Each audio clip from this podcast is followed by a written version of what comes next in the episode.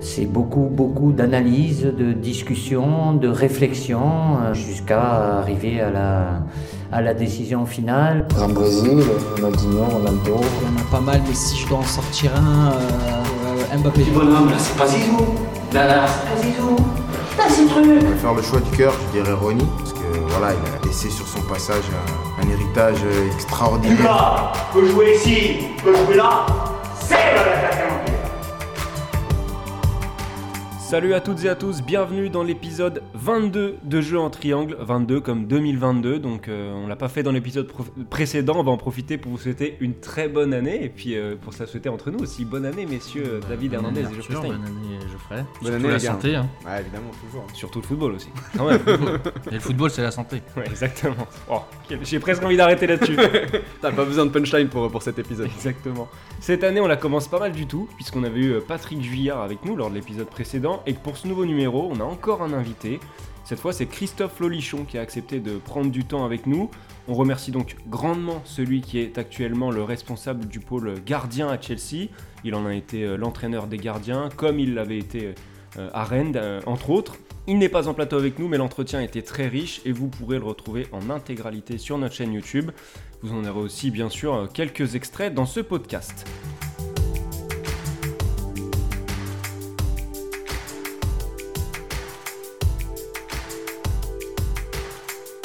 Vous l'aurez deviné, on a décidé de revenir à un poste qu'on n'avait plus traité depuis l'épisode 3, celui de gardien de but, avec un thème, les meilleurs gardiens du 21e siècle.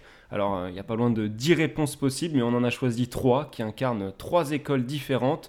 Deux d'entre eux sont encore en activité, l'autre a pris sa retraite. C'est parti pour une discussion autour de Gianluigi Buffon, Iker Casillas et Manuel Neuer. Qu'on ne s'y trompe pas, ce sont eux les gardiens, pas nous. On ne va donc pas prendre de gants pour parler d'eux. C'est parti pour l'échauffement.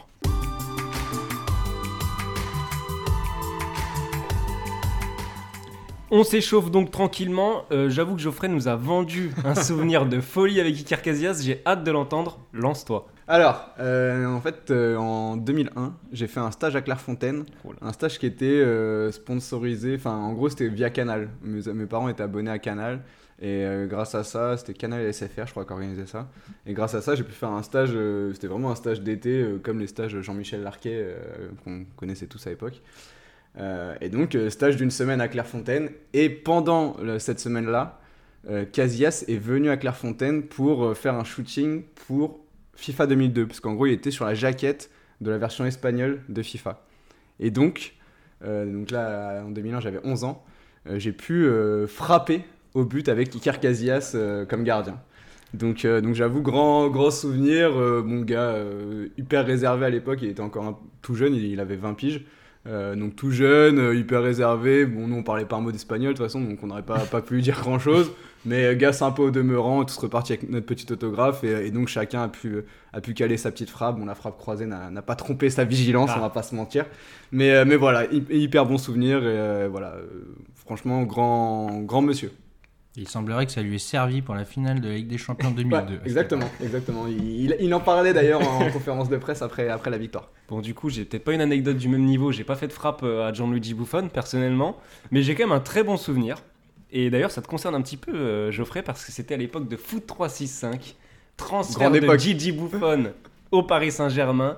Qui est-ce que tu envoies à la conférence de presse de présentation Ah, Le jeune Arthur Merle, qui va tout guirer, tout content d'aller là-bas. Et donc, euh, très très bon souvenir parce que euh, donc je me présente à l'auditorium euh, pour la conférence de presse de présentation de, de Buffon. Et j'ai un souvenir très fort de son arrivée dans l'auditorium, donc le lieu de la, conférence de presse. de cette espèce de frisson général qu'il y a eu à son entrée, parce qu'il faut quand même, je pense que j'apprends à personne que Gigi Buffon dégage quelque chose de très fort, très charismatique. Donc je me rappelle de ce qui, de ce qui dégageait comme ça, les premiers mots qu'il prononce. euh, voilà, tu l'écoutes, tu t'assois, tu l'écoutes. Donc il y a, il y a une minute comme ça où es vraiment, euh, tu redeviens le supporter de foot avant de te remettre à faire ton travail et à taper sa conférence de presse. Mais c'était vraiment un, un très très gros souvenir de l'avoir vu faire ses, ses premiers pas comme ça dans l'auditorium. Du coup, bah, vu qu'on parle de, de souvenirs personnels, donc moi j'étais au Brésil en 2014. euh, J'étais à J'étais à du Allemagne-Argentine, la finale de la Coupe du Monde. D'accord, ok. Non, non, plus sérieusement, bah moi c'est plutôt oui le souvenir de ce match euh, contre l'Algérie euh, à la Coupe du Monde 2014 où on a vu euh, le gardien joueur à son paroxysme, à son, à son summum avec cette position de, de libéraux.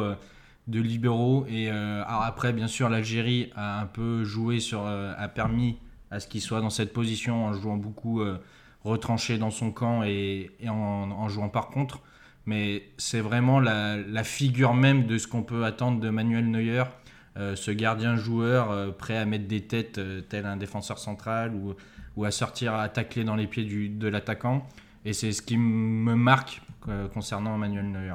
Alors s'il y en a un que je retiens particulièrement, c'est peut-être Manuel Neuer, parce qu'on a eu l'occasion de jouer une, une finale de Ligue des Champions en 2012 euh, sur son terrain, et une finale que nous avons gagnée, et beaucoup de gens s'en souviennent, notamment au penalty. Donc les deux gardiens étaient extrêmement concernés par l'issue du match, à la fois Petr Cech et, à la fois Manuel Neuer.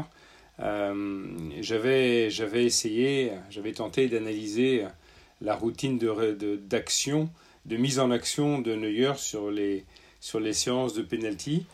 J'avais vu quelque chose, malheureusement je ne pourrais pas vous en parler parce que j'ai interdiction de le faire.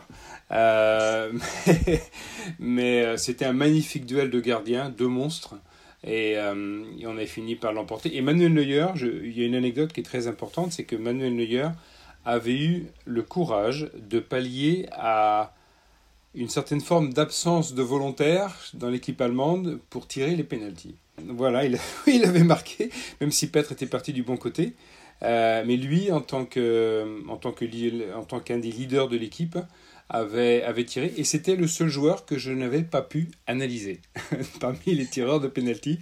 Euh, donc on s'était basé sur autre chose. On avait envisagé, mais on n'avait pas, on n'avait pas, on n'avait pas d'image euh, de Manuel Neuer. Voilà, donc c'était un petit peu l'anecdote et, et elle est d'autant plus positive qu'on a fini par l'emporter, cette fameuse Ligue des Champions. Bon, ça fait des très beaux souvenirs. On est en jambes, on peut passer au match. Fait un match, mon gars. Un match de chez match, on appelle ça. On commence avec l'ami Gigi Buffon, 43 ans, encore en activité, euh, Gianluigi Buffon, 1m92. Euh, la formation puis le passage en pro se font du côté de Parme, euh, où euh, tout cumulé, il va rester entre 91 et, et 2001. Ensuite, il part à la Juve en 2001 jusqu'en 2018, puis une pige d'un- d'une saison au PSG en 2018-2019, un retour à la Juve pour deux saisons, et il va boucler la boucle du côté de Parme en deuxième division italienne où il évolue toujours. Euh, bah, on va commencer par écouter ce que Christophe Lolichon avait à nous dire à son sujet. C'est l'un des, des monstres euh, à ce poste, hein, euh, à la fois par, son, par sa longévité et à la fois aussi par une...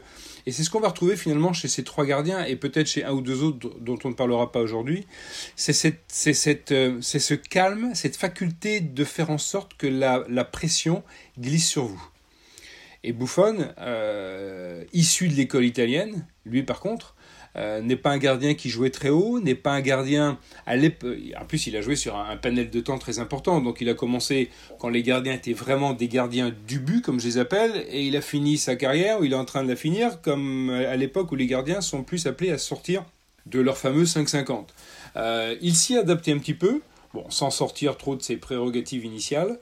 Euh, mais il avait une, euh, dans la mesure où les, équipes italiennes jouent assez bas quand elles sont dominées, il n'avait pas beaucoup d'espace pour sortir de ces fameuses, de ces fameux 5,50. Et par contre, sur sa ligne, c'était monstrueux. Il a aussi ce sens du ballon, cette capacité à prendre de la place. Il est plus grand que, il est plus grand que Iker Casillas. Donc, il a optimisé à 150% ce qu'il savait faire. Et puis devant lui, en général, il y avait quand même au moins une paire de monstres. Et j'ai toujours ces images, euh, soit grâce à un arrêt de Buffon, soit grâce à un take, à un tacle très agressif de l'un de ses défenseurs centraux. C'est comme s'ils avaient marqué un but. Pour moi, son adaptation au jeu moderne, elle n'est pas si évidente. Euh, alors en effet, il y a, y a, un petit, il y a du mieux, il y a, y a, des choses un petit peu, un petit peu plus intéressantes. Mais euh, je le trouve quand même, ça a toujours été quand même un, un vrai gardien de surface et ça s'est vu même à Paris. Et en plus, je trouve qu'avec le dé, pour le coup, il a évolué euh, à travers les époques, mais il a aussi décliné physiquement un peu dans le même, dans le même temps. Donc du coup, il y a une forme de... ouais, je trouve pas qu'il est hyper bien vieilli comme gardien euh. Autant euh, voilà un, un dont on parlera après prend de l'âge et on n'a pas l'impression que, que le poids des années pèse vraiment sur lui. Là, Buffon, on a senti que la fin, ça, ça tirait un petit peu quoi. Ouais, et puis même euh, bah, euh, au niveau de la Juve, quand la Juve euh, repartait avec le ballon, c'était pas Buffon la première, le premier rampe de lancement, c'était il donnait souvent le ballon à Bonucci, qui était vraiment euh, le joueur par qui euh, partaient les attaques euh, du, de la Juve. Et je trouve qu'en fait, comme tu parles de déclin, et je trouve que c'est un peu un mal qu'on retrouve chez les gardiens. En fait, on fait jouer un gardien par rapport à son nom, je trouve. Au PSG, du coup, il est en concurrence avec Areola. Et je trouve que ça a plus desservi Areola, l'arrivée de Buffon, que ce qu'on pourrait dire. euh, ouais, Buffon, il a apporté son expérience, il lui a montré ce que c'était le haut niveau. Mais cette concurrence qu'ils ont eue avec cette alternance des matchs et les gros matchs qui étaient, entre guillemets, réservés à Buffon, euh, a desservi Areola sur la suite de sa carrière. Euh, on l'a souvent critiqué pour ses boulettes et le fait qu'il qu'il n'inspirait pas de, confiance à ses défenseurs. Et je trouve que c'est vraiment un mal chez les gardiens qu'on va peut-être retrouver chez un autre gardien euh, qu'on parlera plus tard. Mais euh, ouais, ce sentiment de, vu qu'on est gardien, on peut aller jusqu'à la quarantaine, mais on, au final, on regarde pas vraiment le déclin physique du gardien. Ouais, ce qui fait que du coup, sur les, sur les derniers souvenirs, on va pas retenir un très très grand bouffon. Euh, par exemple, à Paris, moi, c'est c'est sa boulette contre United que je vais retenir. C'est un peu dommage, je trouve. Et après, retour à la Juve. Alors pour le coup, c'est du coup, je, je prends un peu le contre-pied de ce que tu dis parce que quand il revient à la Juve, c'était plutôt Chesney qui était titulaire quand même. Ils ont gardé Chesney qu'ils avaient mis en place et même à la Juve, il revient dans un, dans un rôle de doublure. Donc je pense aux toutes jeunes générations là qui voient Buffon comme un Un papy. bah, comme un papy Ouais. forcément, parce qu'il a pris l'âge, mais presque un second couteau. Je trouve c'est un, c'est un peu dommage. Peut-être qu'il aurait dû faire le, euh, ce petit pas vers Parme ou vers un club un petit peu moins ambitieux, un tout petit peu plus tôt dans sa carrière. Bon, après, euh, ça reste euh, une carrière donc euh, longue comme le bras. Il y a une stat, moi, qui, m'a impressionné en me, en me penchant un petit peu sur, sur l'intégralité de sa carrière, c'est qu'il y a 5 saisons où il fait au moins 20 clean sheets en championnat. À titre de comparaison, c'est arrivé deux fois à Neuer et aucune fois à Iker Casillas. Donc ça prouve, d'une part, son immense qualité sur sa ligne, qui est son gros point fort à Buffon. Peut-être aussi, et ça Christophe Lolichon nous en parlait, le fait qu'il a aussi souvent été protégé par des, des sacrées défenses. l'ami. Ouais, clairement, il a eu ce- cet avantage-là. Et c'est vrai que, pour le coup, euh, Christophe Lolichon en parle très bien sur le côté. euh, sa défense centrale compensait certaines de ses lacunes, par exemple, dans, dans le jeu aérien. Euh, après, je suis presque étonné parce que pour l'avoir déjà eu en interview, il utilise beaucoup le terme de goal stopper, euh, le- enfin, Christophe Lolichon. Et je trouve que pour le coup, ça correspond très bien à Buffon. Pour moi, de- des trois, c'est le meilleur goal stopper, c'est-à-dire vraiment sur sa ligne, tous les gestes de gardien. Euh, on parle de, son envergure, 1m92 beaucoup très rapide aussi à, descendre sur les appuis, à aller chercher les ballons, euh, les ballons en bas. Euh, pour le coup, sur tout ce qui est aller chercher les ballons dans la lucarne ou sous la barre, pour moi, c'est vraiment un des meilleurs que j'ai jamais vu. Euh, c'est d'ailleurs un souvenir assez, assez douloureux pour le Ouais. français. Euh, mais, mais voilà, euh, pour le coup, c'est vraiment. J'ai cette image un peu du, du gardien un peu rock sur sa ligne. Et, et cette image, justement, qui, qui marque. On, on parle de cette finale de la Coupe du Monde 2006, mais qui marque vraiment toute cette période où il est très très fort. Et la Coupe du Monde 2006, pour moi, c'est vraiment un symbole. Sur cette Coupe du Monde, il est vraiment le meilleur. C'est d'ailleurs pour moi un mini scandale qu'il soit pas Ballon d'Or. Parce que c'est le, le symbole de cette équipe d'Italie ultra solide. Il prend que deux buts en sept matchs. Enfin, vraiment, il est impassable sur cette Coupe du Monde. Ouais, et puis c'est aussi cette Coupe du Monde et puis bah, cette fameuse parade contre, euh, sur, la, tête de Zidane. C'est aussi la, fin de, c'est un peu cette image de loser qu'on peut avoir de, de Buffon. Euh, oui, il a gagné euh, plus d'une 10 ou 11 euh, titres, titres de champion, etc. Mais il y a toujours ce point noir dans sa carrière qui restera la Ligue des Champions. Et quand tu disais, Arthur, qu'il aurait peut-être dû euh, trouver un club de seconde zone, entre guillemets, euh, bien plus tôt, je pense que aussi c'est ce- cette cicatrice de trois finales de Ligue des Champions perdues euh, l'a poussé à accepter bah, le, le challenge que, lui proposait le, PSG, parce qu'il l'a lui-même dit euh, chez nos confrères de Bein, à la base en 2018, euh, il est censé jouer la finale de la, euh, la finale. Il est censé jouer la coupe du, sa dernière Coupe du Monde avec l'Italie avant qu'il se fasse sortir euh, en barrage, et il pense avant tout à la retraite. Et il y a cet appel de Leonardo euh, qui fait qu'il qu'il- qu'il continue. Et donc, ce, ce cette volonté d'aller décrocher cette, euh, cette coupe aux grandes oreilles qu'il n'a pas réussi avec la Juve à trois reprises, dont euh, la plus douloureuse, comme il l'a dit, de, qui est contre le Milan AC, où euh, au final, lui est, est héroïque. Euh, il, il réalise, je crois, deux, deux arrêts pendant la séance des tirs au but. Et au final, c'est la maladresse de ses attaquants et de ses, coéquipiers qui fait qu'il ne peut pas soulever, euh, cette coupe. Quoi. Après, il y a un point que j'aime beaucoup avec Buffon, j'ai commencé à en, parler pendant l'échauffement, c'est le côté un petit peu, euh, bah, le- ce que dégage le bonhomme déjà, et le côté un petit peu romantique de sa carrière. C'est-à-dire que c'est une carrière d'histoire d'amour à chaque fois. Parme, c'est une longue histoire, il y revient. La Juve, c'est une très longue histoire, il les accompagne en Division 2, il y revient. Euh, même la sélection italienne, c'est, là aussi c'est une, histoire d'amour, il en a été le capitaine de 2010 euh, à 2018. Buffon, je trouve que c'est l'un des hum, rares joueurs où tu as envie de parler, presque avant de parler du joueur, tu as envie de parler de, l'homme et, du bonhomme, ça devait être dans le vestiaire. Et du coup, ça a forcément participé aussi à sa légitimité dans tous les vestiaires dans lesquels il est passé. Ouais, très grande classe euh, sur, le terrain parce qu'il y a beaucoup d'élégance euh, dans sa cage. Et puis, euh, et puis forcément en dehors. Moi, quand tu parles justement d'intégration vestiaire, j'ai cette image euh, quand il est sur la saison à Paris, match au Vélodrome. Mbappé euh, se retrouve remplaçant parce qu'il arrive en retard à, la causerie de souvenirs. Donc Tourelle le met remplaçant. Et t'as Buffon qui vient beaucoup lui parler euh, à l'échauffement. Il y a, vraiment cette image de. euh, on le sent, il est, il est proche de lui, il, le- câline, il le cajole. Enfin, ouais, il est très, très physique aussi, Buffon, dans sa relation avec ses partenaires. euh, beaucoup de sourire, beaucoup de charisme. Enfin, vraiment, il dégage quelque chose d'assez solaire, en effet. Et, et je trouve que ce qui est intéressant aussi, c'est que c'est un gardien. On, on parle beaucoup de la froideur du gardien.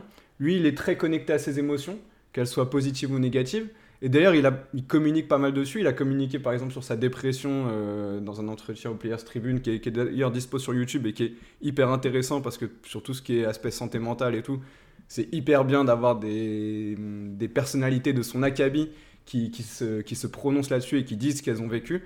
Et donc du coup, voilà, je trouve que c'est quelqu'un qui dégage vraiment quelque chose de positif dans le sens où il est très humain en fait. Très très humain, Buffon. Ouais, bah c'est ce qui va contraster un peu avec un Manuel Neuer, c'est que Manuel Neuer, tu as un peu le côté euh, robotique euh, allemand euh, cyborg, et Buffon, tu as toujours cette image de lui, tu le vois sourire, euh, bah, même Mbappé quand, il, quand la Juve rencontre euh, Monaco et qu'il il gagne, il gagne son duel face à Mbappé tout au long du match, et qu'à la fin du match, il vient le voir, il vient le taper dans le dos avec un grand sourire, en lui disant presque, euh, gamin, je t'ai eu, mais T'as l'avenir devant toi, t'as- t'as la- t'as l'avenir devant toi. si, c'est vraiment ce qui constitue son aura et qui fait qu'aujourd'hui, oui, on a cette, certes cette image de, de papy sur le déclin euh, qui, qui veut pas lâcher le steak et qui, qui veut aller jusqu'à 45 ans presque, mais tu as cette image quand même de bouffonne euh, rayonnant et euh, pas cette dolce vita, mais ce romantisme à l'italienne euh, qui, qui peut le caractériser. Quoi. Fini le romantisme à l'italienne, on passe à, l'espagnol avec Iker Casillas.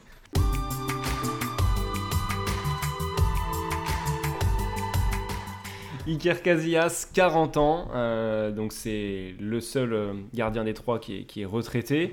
1m82, plus petit gabarit. Le Real Madrid, où il est formé à partir de 90, il va y jouer entre 99 et 2015, puis une fin de carrière au FC Porto, 4 saisons entre 2015 et 2019. Alors sa fin de carrière avait suivi, euh, enfin avait fait suite pardon, à un problème cardiaque, un infarctus, donc ça s'était fini un peu de manière euh, compliquée pour lui. Euh, mais ça a évidemment été un énorme gardien du 21e siècle. On écoute Christophe Lolichon à son sujet. Icar Casillas ne correspond pas à l'école, ne correspond pas trop à l'école espagnole d'aujourd'hui. Euh, Aujourd'hui, le gardien de but espagnol est formé euh, presque autant comme un joueur de champ que comme un gardien de but. Euh, c'est un peu la conséquence de l'influence du Barça et notamment de Pep Guardiola. Casillas avait plus un rôle dans son but, euh, mais il, il avait cette capacité à être d'un calme exceptionnel dans n'importe quelle situation. Son placement n'était pas, peut-être pas toujours judicieux, mais son calme lui permettait de compenser et il était assez désarçonnant pour l'adversaire. Je me souviens de- d'arrêts décisifs en finale de grande compétition, et Dieu sait s'il en a gagné. Et à ce niveau-là, il, avait, il, il générait de la sérénité au niveau, au, au niveau de son équipe. Et ça, c'est un atout majeur. Même si on ne fait pas 1m80, plus d'un mètre 95, je reconnais qu'à ce niveau-là, Iker a été, euh, a été vraiment exceptionnel. Même s'il avait des manques dans le domaine aérien, même s'il avait des manques peut-être dans le jeu au pied, mais il avait une espèce de, de, de sens du ballon. Je ne sais pas si vous voyez ce que je veux dire. Il attirait un peu les ballons Casillas. Et ça, c'est remarquable. C'est intéressant ce que dit euh, Christophe Lolichon euh, sur, euh, sur le fait qu'Iker Casillas ne correspond pas tout à fait à ce qui se fait aujourd'hui chez les gardiens espagnols et donc indirectement ne correspond pas à tous les critères du gardien moderne avec un jeu au pied qui n'était pas extraordinaire. J'avais demandé à, à- à Christophe Lolichon pendant cette interview si aujourd'hui il pourrait faire la même carrière. Euh, bon, tout dépend les critères que l'on prend. Il m'avait dit tout dépend dans quel club vous voulez le faire jouer. Bah ouais, c'est sûr que même quand tu regardes actuellement, même on va dire dans des clubs euh, de milieu de tableau ou quoi que ce soit, un gardien qui fait 1m82, euh, ça court pas les rues quoi. Euh, Navas fait 1m84 ou 85, il fait que 3 cm de plus que Casillas, mais tu as, une image de, beaucoup plus imposante de, de Navas dans la cage. Casillas, en fait, tu as, ce sentiment d'être un peu un, gardien félin euh, qui fait vraiment du coup. euh, qui compense vraiment son déficit de taille par une, par une rapidité euh, d'exécution pour sortir dans les pieds, pour des arrêts réflexes sur sa ligne. On a j'ai beaucoup de souvenirs de, de parades à bout portant où il, tend la main en termes de réflexes. Là où il était très fort, et d'ailleurs Christophe Lolichon le dit très bien, c'est sur le côté j'attire la balle. Il y avait vraiment ce côté-là, et aussi une grande sécurité dans, ses prises de balle, je trouve. Et, euh, et moi, en vrai, quand j'ai revu un peu des images, euh, et je sais pas, même dans la gestuelle et tout, euh, alors je sais pas si vous me direz ce que vous en pensez, mais j'ai trouvé une comparaison avec Hugo Lloris un peu. C'est-à-dire que jeu au pied moyen, bah, déjà tous les deux gauchers, jeu au pied moyen, pas forcément hyper à l'aise dans le domaine aérien, mais par contre sur la ligne, cette capacité à attirer les ballons, à faire des parades ultra spectaculaires sur des, sur des frappes où on pense qu'il est déjà battu. Et en fait, j'ai vraiment retrouvé cette qualité-là chez Casillas, euh, cette faculté à être hyper explosif, euh, à, bondir dans des, dans des situations vraiment compliquées, être très fort dans le 1 contre 1. Euh, voilà, on, y a un vrai, on a le sentiment qu'il comprend très bien ce que va faire l'attaquant, une vraie faculté d'anticipation de ce qui va lui être proposé en face. Le côté explosif dont tu parles, bah, ça fait que c'est des gardiens dont on, a pas mal de parades en tête, pas mal de moments un peu plus forts peut-être. Et Casillas, a très souvent été spectaculaire, mais surtout décisif dans les moments très importants du Real Madrid et en particulier de la sélection, je trouve. Euh, meilleur gardien de l'Euro 2008 remporté par l'Espagne. Il est évidemment meilleur gardien de la Coupe du Monde 2010 et de l'Euro 2012 également remporté euh, par l'Espagne. Casillas, voilà, il nous a, il a, il a beaucoup marqué les esprits. Il y avait aussi cette finale de Coupe du Monde 2010 où il, il écœure Ariane Robben euh, sur Bah, des il change le- sur des face il à change face, l'histoire voilà. de la- Ouais. de l'Espagne presque, hein, parce que tu as, ce côté, euh, ils sont champions d'Europe en titre, mais s'il fait pas cette parade, c'est les Pays-Bas qui, qui sont Ils champions aura du monde. peut-être pas de Coupe du Monde euh, Ouais, quoi. Pour le coup, je trouve que ça rejoint un côté chez Casillas que je trouve très fort. Et là, on, on comparait tout à l'heure avec Buffon. On disait qu'il y avait une image un peu de loser chez Buffon. Pour le coup, Casillas, c'est un match winner. C'est vraiment un gagnant exceptionnel. Bah voilà, trois Ligues des Champions, deux Coupes du Monde, un Euro. Ça n'a pas forcément un palmarès national incroyable, mais par contre, sur les grands titres, c'est très très très fort. Et cette, et cette, euh, cette précocité. Euh, le gars, il arrive à 19 ans, il est titulaire en finale de Ligue des Champions. J'ai regardé, c'est le plus jeune gardien de l'histoire euh, d'une finale de Ligue des Champions. Et il la gagne donc la Ligue des Champions 2000.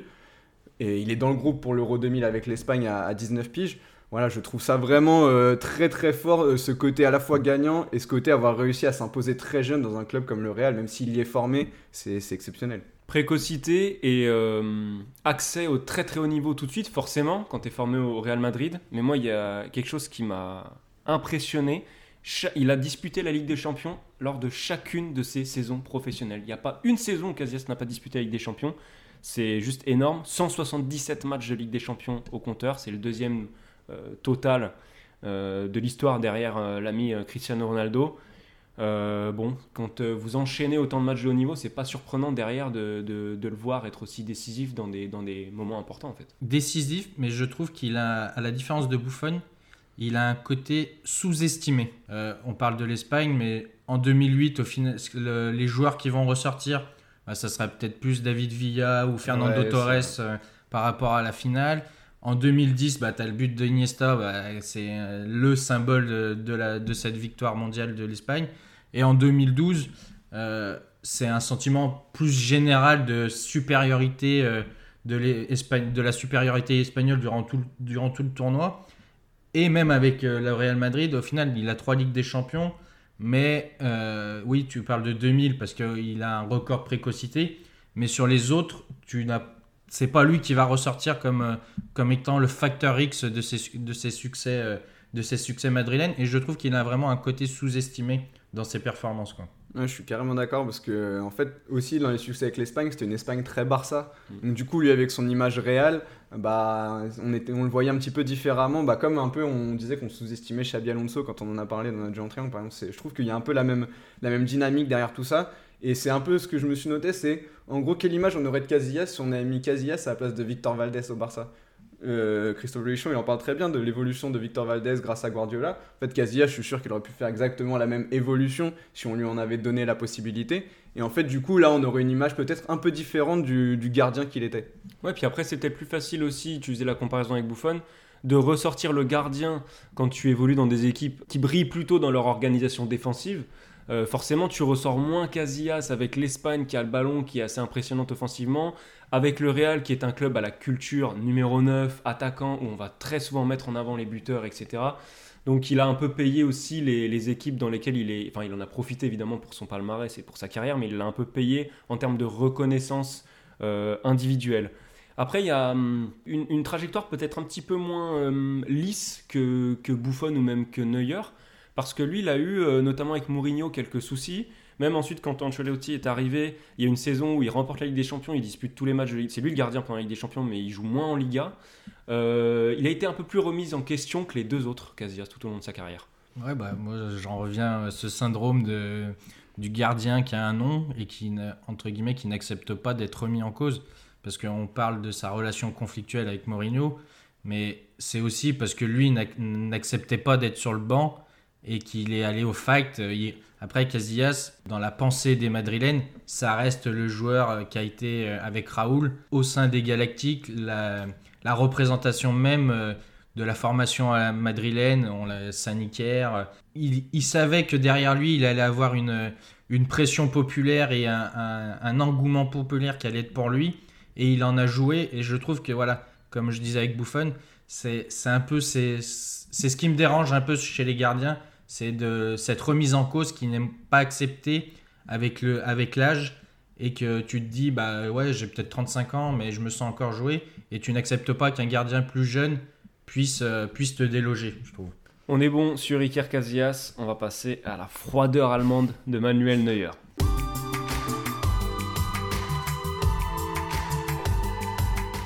Alors Manuel Neuer, c'est euh, le plus jeune euh, des gardiens euh, de, ce numéro-là. 35 ans, 1m93, Schalke 04 entre 2006 et 2011, le Bayern Munich depuis. On écoute ce que Christophe Lolichon nous a dit à, son sujet. Alors là, c'est un autre type. L'école allemande a été a, vraiment bien évolué au début des années 2000. Et il y a un garçon qui a fortement influencé Manuel Neuer, c'est Pep Guardiola. Et tout le monde en a profité. Forcément, le Bayern et bien sûr la sélection nationale. Donc vous savez, Pep Guardiola, il a influencé Valdés, qui était un, bon gardien sans être un gardien exceptionnel, mais il est devenu un très bon gardien pour le style du Barça. Pep Guardiola, il a influencé euh, Manuel Neuer, qui a, qui a complété son panel de qualité grâce à une prise de conscience de la- de l'espace qu'il pouvait occuper. Euh, et puis Pep Guardiola, il influence aussi Ederson à Manchester City. Donc on voit le rôle important de ce, de ce coach parce que ça correspond, il recherche des gardiens dans ce style-là. Donc il les entraîne dans ce style-là. Alors ils sont bien sûr, Neuer a- a- a une, euh, a une palette technique extrêmement complète.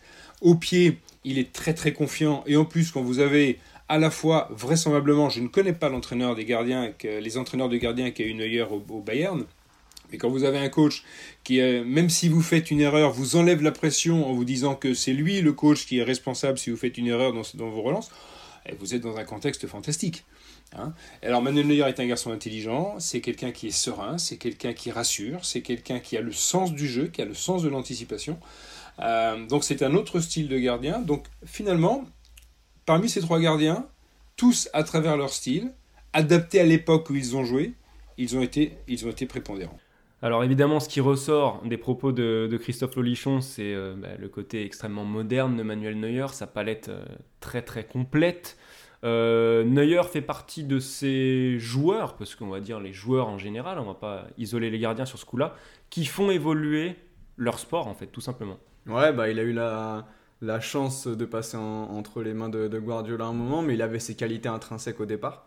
En effet, il y a ce profil physique déjà un petit peu anormal. Euh, quand tu fais 1m93, mais que tu restes euh, hyper véloce, très souple, euh, voilà, on sent que c'est quelqu'un qui s'est limite. ben, ça pourrait être un gymnaste quasiment, euh, même si c'est pas trop la taille adéquate pour ce genre de sport, mais on a cette impression-là. Et aussi, a ce côté, ben, en effet, comme tu dis, cette évolution, là, on a l'impression qu'il y a un template qui a été bâti euh, en fonction de, de Manuel Neuer et que maintenant on veut que tous les gardiens collent à ce, à ce côté-là, c'est-à-dire mec fait entre 1m90 et 1m95, est fort au pied, capable d'intervenir, euh, enfin voilà, vraiment euh, une palette hyper complète euh, qu'on réclame. Et ce que je trouve intéressant, c'est à quel point ça a symbolisé bah, l'école allemande. Aujourd'hui, on met beaucoup en avant cette école chez, les gardiens. Et si tu reviens 20 ans en arrière, l'école allemande, c'était Oliver Kahn. Oliver Kahn, c'est quand même très différent dans le style. Donc c'est pour ça, je trouve qu'on on a aujourd'hui une image hyper romantique, on va dire, du gardien allemand, alors qu'à une époque, c'était... je vais être un peu méchant, mais avant tout un bourrin, quoi. Des grandes pralines devant. non, mais c'est vrai que c'est bah, la bascule qu'il y a eu au début des années 2010, un peu, un peu avant aussi, hein, parce que la, fin- quand- Neuer, quand il commence, c'est bien avant. Mais tu as ce côté, ouais, comme disait Christophe Lolichon, de ne, tu n'as plus ce côté gardien de but, mais de ce côté gardien joueur. quoi. C'est vraiment.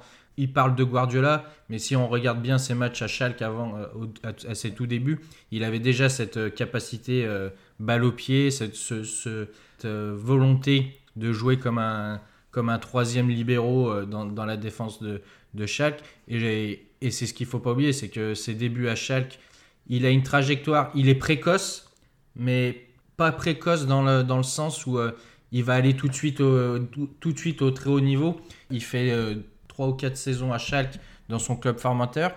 Et du coup, il a une ascension qui est beaucoup plus euh, rectiligne, qui est longiligne, rectiligne, et euh, qui lui permet d'arriver au, Bayern, au Bayern Munich.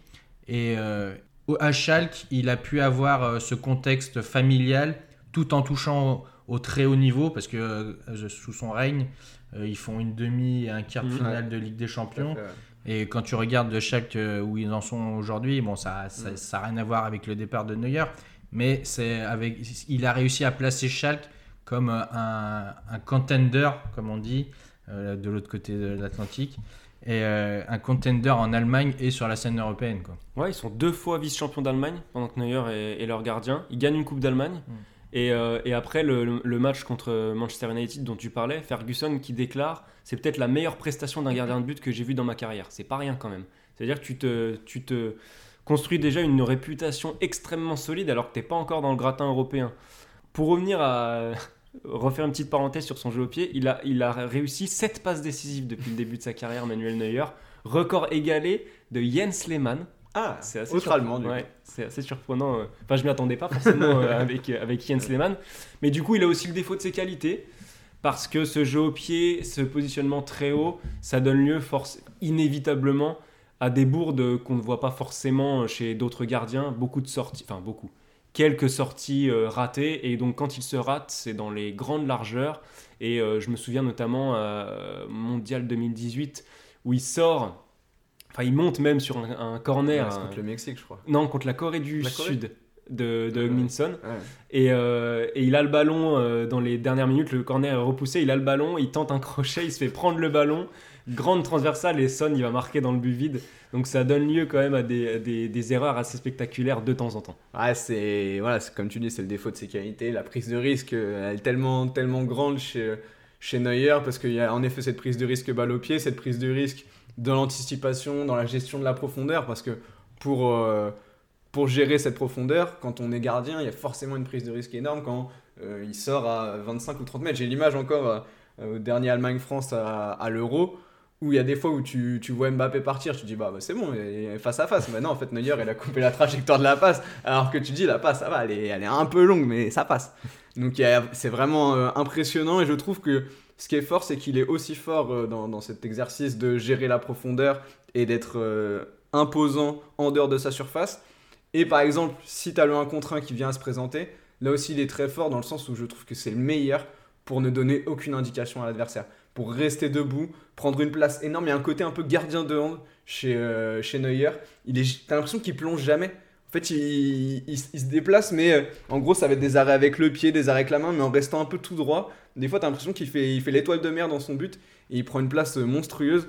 Franchement, je, je trouve que c'est un gardien. Si on doit être confronté à lui, ça doit être, euh, ça doit être un délire parce qu'il laisse aucune place euh, dans le but, quoi. Ouais, c'est un côté. Il y a aussi un côté gardien de hockey qui essaye de prendre de- le plus de place de- dans sa cage. Et je trouve que ça, ça a aussi euh, permis à, à d'autres, d'autres gardiens comme Thibaut Courtois de s'en inspirer, où on voit quand même qu'il y a de plus en plus de gardiens qui, qui restent jusqu'au dernier moment sur, leur, euh, sur leurs appuis et qui ne donnent vraiment aucune indication au- à l'attaquant. Pour avoir regardé euh, City-Chelsea euh, durant le week-end, euh, t'as Kepa et Kepa qui fait pareil avec avec Grealish où il reste vraiment sur ses appuis au dernier moment et il, il se met sur ses genoux vraiment à la manière d'un gardien de hockey et il dévie le ballon du bout du pied. Et ça c'est quelque chose que oui au- au- dans les années 2000 on ne voyait pas du tout et qui fait la différence avec un Buffon et un et peut-être moins avec un Casillas du coup qui était beaucoup plus bas sur ses appuis donc qui avait plus la possibilité de le faire mais c'est vraiment ce qui fait la différence ouais. qui c'est vraiment ce qui fait la différence entre les gardiens des années 2000 et la nouvelle génération euh, 2010-2020 quoi. C'est vrai que ce genou à terre, c'est vraiment une marque de fabrique des gardiens modernes qu'on voyait pas avant, où on voyait plus, j'ai des images de Buffon qui arrivent, les fesses presque Ouais. par terre, les appuis très bas, c'est vraiment des gestuelles euh, complètement différentes.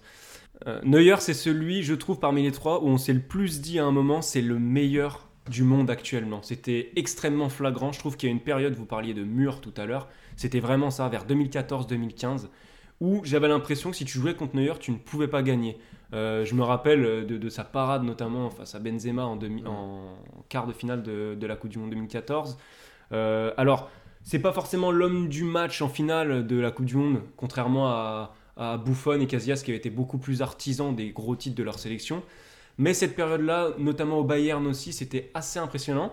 Et je trouve que l'équipe de France et Antoine Griezmann avec l'Atlético ont participé à refaire de Manuel Neuer un être humain au bout d'un moment. Griezmann, je me rappelle qu'en Ligue des Champions, je crois que c'est en 2016, il commence à gagner des face-à-face, des 1 contre 1 avec Neuer. L'équipe de France élimine l'Allemagne à l'Euro. Je trouve que mine de rien, Neuer est redevenu peut-être un, un être humain à ce moment-là. Ouais, Toujours la France et l'Allemagne. hein. On, sait remettre les Allemands à leur place, ça, ça fait toujours plaisir. Et non, mais c'est vrai qu'il y a un peu de ça, et je trouve que un, côté un peu sous-estimé chez, Neuer, c'est son côté leader. Alors on disait en effet un charisme pas débordant, je trouve auprès du grand public il dégage pas grand chose, mais ça sait faire passer des messages en conférence de presse, il est plutôt plutôt bon. Et euh, bah là par exemple sur l'exemple du dernier Euro, euh, son histoire du brassard arc-en-ciel euh, pour pour la communauté LGBT, avec on sait que l'UEFA est pas très fan de ce genre de message, bah lui il a dit bah je m'en fiche en fait je vais je vais porter ça euh, alors qu'on sait, on sait qu'il y avait une petite polémique avec la Hongrie notamment à, à ce moment-là. Donc euh, donc je trouve que c'est quelqu'un de c'est un leader plutôt positif. Il, il dégage pas forcément une aura exceptionnelle, mais c'est un leader plutôt positif dans ce qu'il dégage euh, auprès des gens.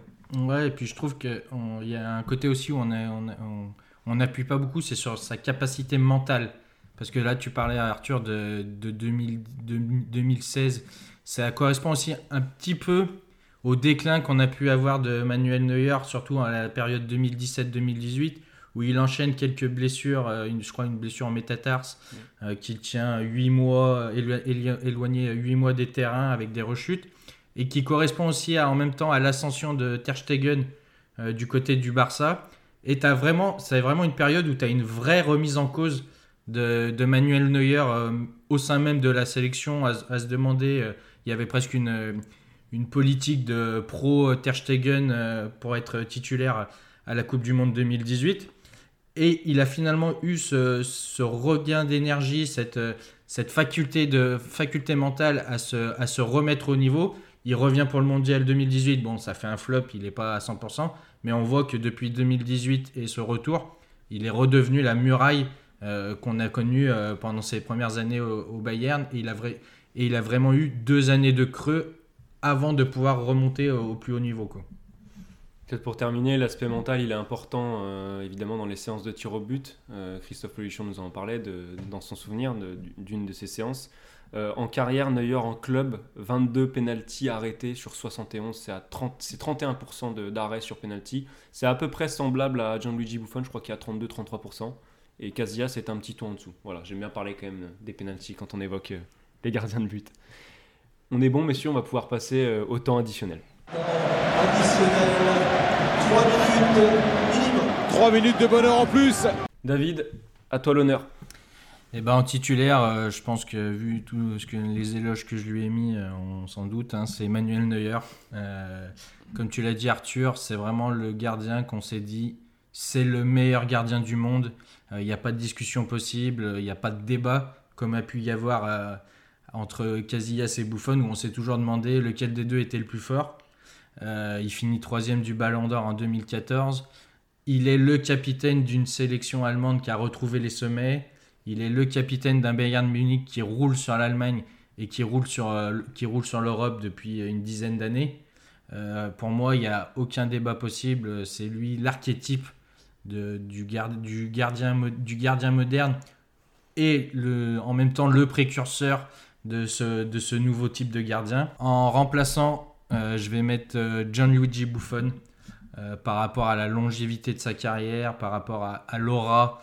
J'ai un regret par rapport à cette parenthèse parisienne pour moi qui, qui n'aurait jamais, presque jamais dû exister. Elle détonne par rapport au reste de sa carrière où il a commencé dans son club formateur. Il est allé un step au-dessus à la Juve où il est devenu le symbole, l'un des symboles de cette Juve en restant en 2006 pour la relégation. Et ensuite là, revenir dans son club formateur à Parme pour boucler à boucle. Et je trouve vraiment que cette parenthèse parisienne fait tâche, entre guillemets, dans, dans son, dans son parcours. Et enfin, bah, je mets euh, Casillas au placard. euh, euh, il, a, il a un palmarès comme peu en. Euh, il a commencé à, 10, à 19 ans, il a même été appelé en, pro à 16 ans, même s'il n'avait pas fait ses débuts. Et, mais je trouve qu'il est, euh, au niveau du, du type du gardien, il, est, a beaucoup plus de défauts que les deux autres. Comme on disait, il peut moins s'adapter à, l'évolution du, jeu et du poste de gardien. Alors moi, Iker Casillas, je vais le mettre titulaire parce que, alors là, pour le coup, je vais jouer avec ce qu'on s'est dit au début sur le, le côté thème 21e siècle. Mine de rien, Casillas était là au début du 21e siècle comme une référence très rapidement et il a, il a continué de marquer le 21e siècle jusqu'à il y a encore euh, quelques années. Euh, donc je vais le mettre titulaire pour ça, pour sa longévité en Ligue des Champions, pour le nombre de matchs euh, de très très haut niveau dans lequel il a été décisif, pour euh, ses trois titres de suite avec la sélection espagnole, tous ces moments forts. Il en a plus que les deux autres pour moi. Donc je vais, je vais valoriser ça. En remplaçant, je vais mettre Manuel Neuer parce que pour le coup, lui, il a lié un palmarès avec une polyvalence dans les, dans les qualités qui est absolument extraordinaire. Donc il a révolutionné le jeu en plus de, de, de garnir l'armoire à trophées. Je mets juste un petit bémol quand même, quelque chose qu'on n'a pas évoqué. N'oublions pas qu'il doit être exclu pour cette, cette sortie kamikaze face à Gonzalo Higuain. Si c'est Anthony Lopez qui fait cette sortie, on en parle encore aujourd'hui. Je, je voulais quand même qu'on en reparle parce que j'ai jamais digéré ça. J'étais complètement pour l'Argentine pour cette finale. Il a complètement cartonné Higuain. C'est l'école allemande à Ratschmar. Ouais, non, mais franchement, c'est. Donc, ça, je l'ai pas digéré. Je tenais à le dire. Au placard, malheureusement, je suis obligé de mettre Gigi Buffon. Bah, quand on doit départager trois monuments comme ça, pour le coup, c'était vraiment serré, mais tu es obligé d'a- d'arriver avec des arguments un petit peu moins rationnels, de parler un peu plus de feeling. Euh, moi, il m'a un peu moins fait, vibrer- pardon, que les deux autres dans le style. Et puis, il a eu, euh, contrairement aux deux autres, à chaque fois, chaque saison ou presque, des, vraiment des murs défensifs devant lui, à part au PSG évidemment. Mais. euh, C'est terrible. C'est Presque terrible c'est pour toi. dans cet épisode. mais, mais voilà, donc euh, un, un petit peu moins fan du style Gigi Buffon, même si je suis euh, complètement fan euh, de, de l'homme, évidemment. Alors pour moi, ça sera Manuel Neuer euh, en titulaire. euh, parce que trop impressionnant, trop fort. Je pense que c'est le seul gardien où euh, je me dis quand mon équipe l'affronte, que ce soit l'équipe de France ou le PSG, euh, ça va être un problème, ça va être une galère. Et je pense que j'ai jamais eu vraiment ce sentiment avec Casillas ou Buffon. Euh, chez Neuer, ouais, il y a une, espèce de force tranquille, euh, quelque chose qui dégage d'hyper intimidant, je trouve. Et donc du coup, bah voilà, on a l'impression qu'il y c'est un peu un mec sans faille. Et il y a quand même, mine de rien, des, beaux petits trophées euh, dans, l'armoire. Euh, Il y a une constance au, au niveau que je trouve assez, assez impressionnante et, le fait qu'il ait révolutionné son poste et son sport, comme tu le disais Arthur, bah forcément ça, ça joue très fort dans mon appréciation de, de Neuer. En, remplaçant, je vais prendre Casillas. euh, parce que, euh, en effet, assez difficile de, départager Casillas et Buffon, mais en fait, je vais départager sur le côté winner. Euh, chez Casillas, il y a un côté, euh, bah, très souvent, ça a gagné des grands titres, euh, ça n'a pas perdu beaucoup de finales, euh, même des, des grandes finales, je crois pas qu'il en ait perdu. Euh, donc, euh, donc du coup, bah, je trouve que ça joue très fort. C'est pas un hasard en fait. C'est pas que euh, ah ouais, mais t'es le gardien d'une super équipe qui était supérieure. Non, au bout d'un moment, euh, quand t'es toujours là au bon moment, c'est plus un hasard. Donc, euh, donc euh, voilà, des, des moments très forts dans des, dans des matchs très importants. Donc, je trouve que ça, c'est vraiment une, une, qualité pardon, que, que je valorise. Et voilà, Buffon, je le mets au placard parce que image un peu de loser attaché à des échecs forts, notamment à Paris. Et, je suis bien placé pour, pour le savoir vu que j'étais au parc ce soir de, de Manchester. Euh, voilà, tu- c'est sympa ces stats de penalty, mais il pouvait sortir sur le Rashford aussi. Euh, donc, euh, donc, non, mais voilà, chez, Il Bou- était chez- bien tiré, quoi. Bou- Buffon, il y a, voilà, comme tu dis, chez- il y a, il y a une espèce de classe, un charisme, quelque chose que, que j'admire beaucoup. Et en effet, euh, j'ai envie d'aller boire un café avec, avec Gigi Buffon.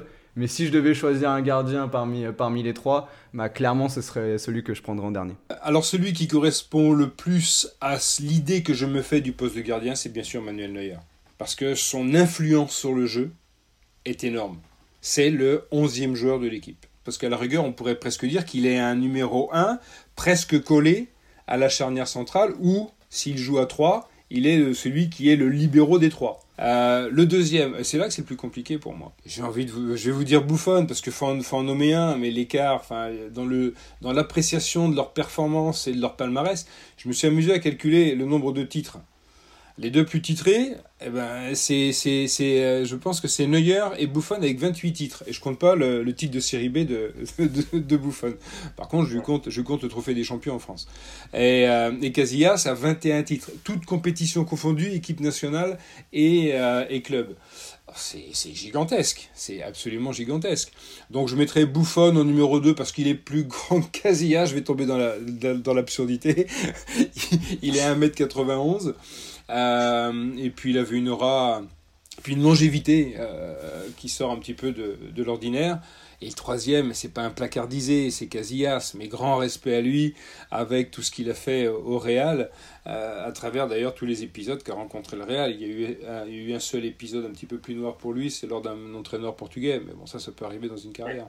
Bon, on arrive au bout de, cet épisode. Euh, on remercie une nouvelle fois Christophe Lolichon de nous avoir euh, accordé du temps. On ne peut que vous inviter à aller écouter l'entretien en intégralité sur YouTube, un entretien sur lequel on a, on a un peu dépassé ce, ce, ce débat sur ces trois joueurs. On est allé un petit peu plus loin, c'était très très intéressant.